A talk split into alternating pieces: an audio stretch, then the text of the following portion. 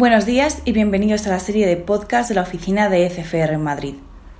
Hoy entrevistamos a Beatriz Becerra, eurodiputada del Grupo ALDE y vicepresidenta de la Subcomisión de Derechos Humanos en el Parlamento Europeo. Hablamos con ella de inmigración, derechos humanos y de las próximas elecciones al Parlamento Europeo que tendrán lugar en 2019, las primeras en Reino Unido. ¿Cuáles serán los desafíos de las próximas elecciones al Parlamento Europeo? ¿Qué nos jugamos exactamente?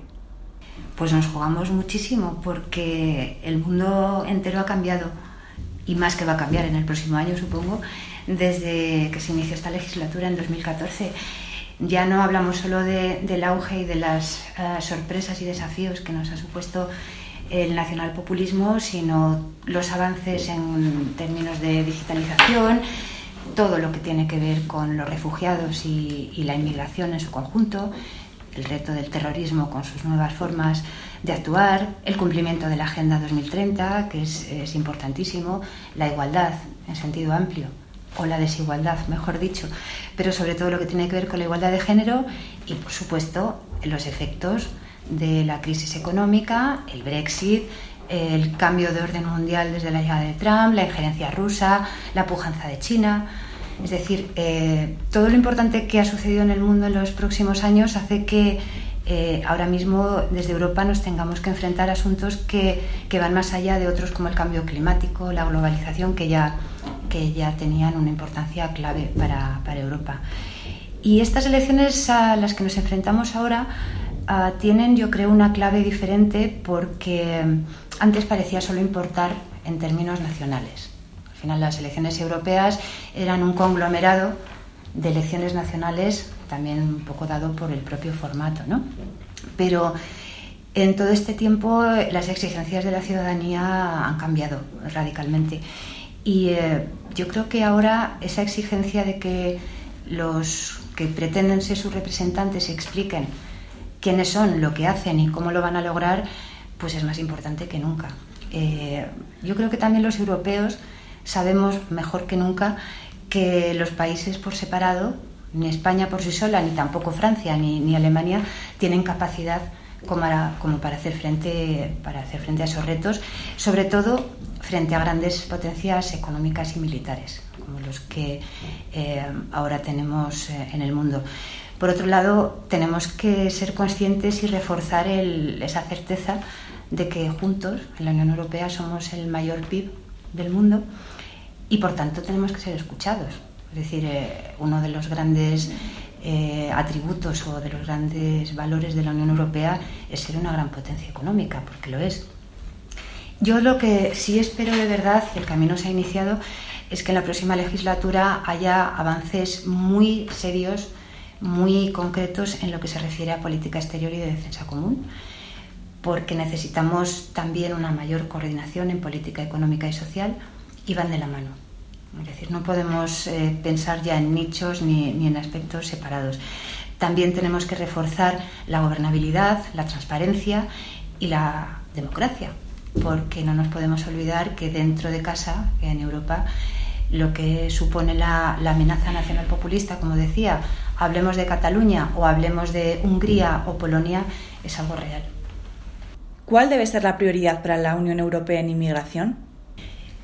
Mm, la verdad es que desde mi punto de vista y también por el, trabajo que hago en el Parlamento, eh, yo de verdad creo que la prioridad número uno solo pueden ser los derechos humanos, porque por un lado son uno de los pilares fundacionales de la Unión Europea y por, otra, por otro lado porque ese mandato implica eh, tener la capacidad suficiente de obligar a los Estados miembros a cumplir, cumplir por ejemplo, las cuotas de refugiados que, nos hemos, que hemos acordado eh, que teníamos que asumir y también tenemos que eh, conseguir que sigan muriendo personas en el camino, sea movidos por esa persecución o por esa amenaza cierta o por esa guerra de la que huyen o sea por motivos económicos. Yo creo que, que todo esto está relacionado también con que eh, no nos podemos olvidar de que la xenofobia es algo que está latente, es algo que, puede crecer y lo estamos viendo eh, cada día. Y además de que eh, Europa, la Unión Europea es una comunidad política muy envejecida. Es decir, necesitamos la capacidad de, contribuir a ese progreso y a ese desarrollo con, las personas que, llegan, que tienen que integrarse, por supuesto, pero que, necesariamente en un mundo global los movimientos migratorios que siempre han existido ahora con más razón que nunca. Uh, sí es cierto que a nivel práctico la política real tiene que ser capaz de, ordenar y, de organizar esos flujos migratorios y desde mi punto de vista hay dos ámbitos claves en los que hacerlo. Por un lado, tenemos que ser capaces de revisar nuestras, nuestros instrumentos legislativos. El Tratado de Dublín necesariamente tiene que organizarse. Tenemos que ser capaces también de, de, que la Unión Europea se implique y sea más efectiva en lo que se refiere a la gestión de sus fronteras, en ese camino que hemos iniciado con Frontex, o en España, en el que yo siempre insisto, en que los sucesivos gobiernos han sido incapaces o no han querido plantear que seguimos teniendo Ceuta y Melilla sin estar incorporados a la Unión Aduanera. Es frontera europea, pero no es Unión Aduanera, con lo cual ahí tenemos un enorme agujero de vulneración de derechos humanos por un lado, no hay más que ver a, las porteadoras, pero también para aspectos como es eh, el terrorismo o el tráfico de yihadistas y también la trata de personas. Esto por una parte. Y, por otro lado está que la Unión Europea es el mayor donante de, ayuda al desarrollo del mundo. Eso significa que nuestra capacidad de actuar en los países de origen es importantísima. Es decir, somos los que de verdad tenemos la capacidad de ayudar a que eh, los países de origen de esa migración que se ha dado en llamar económica pues bueno, se, traduzca en una consolidación no solo de la parte económica, sino también la, política. Y en nuestra condicionalidad, a la hora de, utilizar esas inversiones, esa, ayuda, tiene que estar necesariamente relacionada con el, aumento de la democracia en esos países. Porque al final no debemos olvidarnos de que nadie se va de su casa por gusto. Todo el mundo cuando huye o deja, deja su pueblo, su país o su familia es o porque su vida no tiene perspectivas de de mejorar o porque realmente las circunstancias son terribles. ¿Qué políticas debería desarrollar la Unión Europea para mejorar la acogida de refugiados? Lo primero eh, es lo que decía antes. Eh, si hemos establecido que hay un mandato y hay una asunción y una obligación de los países miembros de, acoger a un número de, de, refugiados, porque es nuestra obligación cumplir con el derecho internacional, y con la obligación de dar asilo, ah, tenemos que aclarar cuál es el papel de la Unión, porque al final no puede ser solo una recomendación, es decir, el hecho de que la Unión Europea no tenga completado su modelo político y no haya una clara diferencia, un claro establecimiento de un poder ejecutivo, legislativo y judicial. El judicial es el único que tiene una clara competencia, pero al final el ejecutivo, que se supone que debería ser la Comisión, no es tal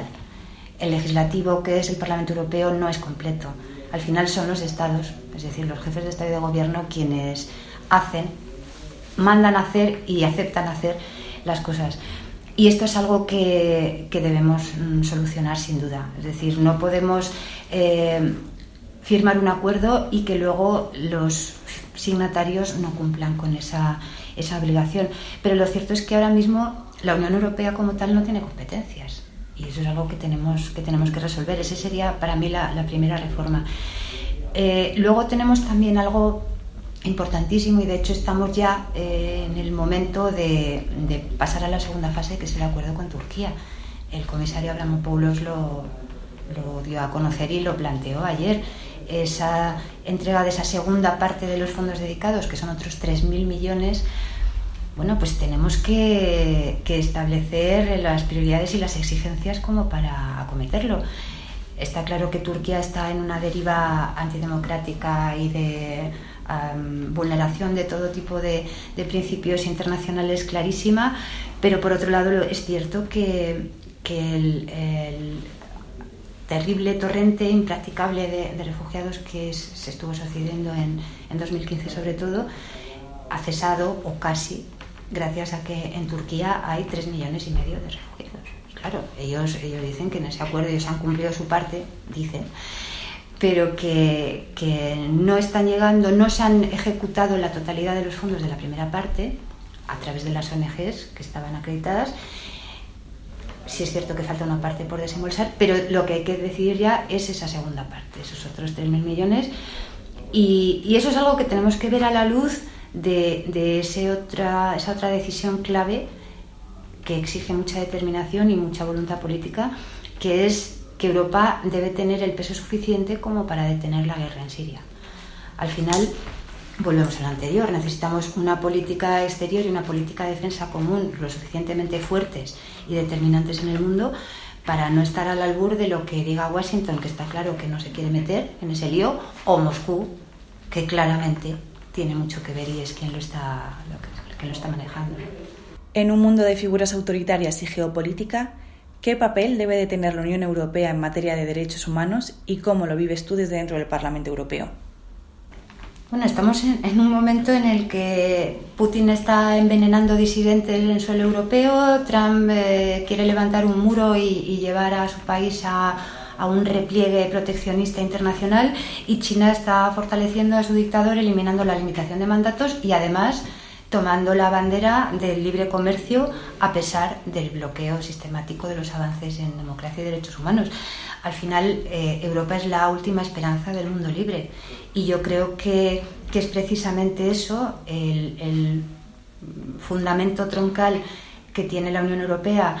en la democracia, el Estado de Derecho y los derechos humanos los que, lo que nos convierte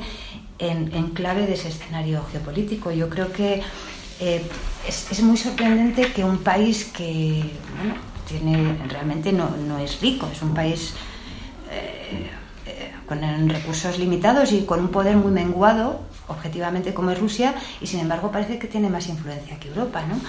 Y si además ahora Estados Unidos está replegando y deja de ejercer ese liderazgo que ha mantenido durante mucho tiempo, en solitario desde que la URSS se desmoronó, pues ¿quién puede tomar ese liderazgo más que Europa? Yo creo que que ese es el, momento, esa es la decisión y además ese es el, la, especificación de, los criterios y del mandato que tiene eh, Europa. Un orden internacional regulado, pacífico y ordenado hacia, hacia la democracia. Em, yo, desde luego, desde el Parlamento Europeo y especialmente desde la responsabilidad que ocupo como vicepresidenta de la Comisión de Derechos Humanos, eh, he visto, sí estaba convencida, pero he visto claramente que, que, la prioridad transversal es esa, son los derechos humanos. Y aunque durante mucho tiempo en las instituciones europeas y en el Parlamento especialmente haya habido esa especie de percepción del hard power, por un lado, que parecía ser lo económico, lo financiero, eh, esos grandes discursos acerca del mercado único, que es muy importante, por supuesto, Luego había todo ese entorno de lo que se consideraba esa especie de soft power, que es los derechos humanos, los derechos civiles, el desarrollo, ¿no? la ayuda humanitaria, eh, la participación ciudadana o mm, directamente lo que tiene que ver con la igualdad. Y lo que creo que se ha puesto en evidencia de forma clarísima es que eso es de verdad el hard power. Ese es el, eh, la fortaleza subterránea y transversal que es la que nos vertebra y la que nos puede hacer que, tomemos las riendas de, ese, encargo que yo creo que nos está haciendo el mundo de, liderar eh, la democracia liberal, que al final es la que está en riesgo.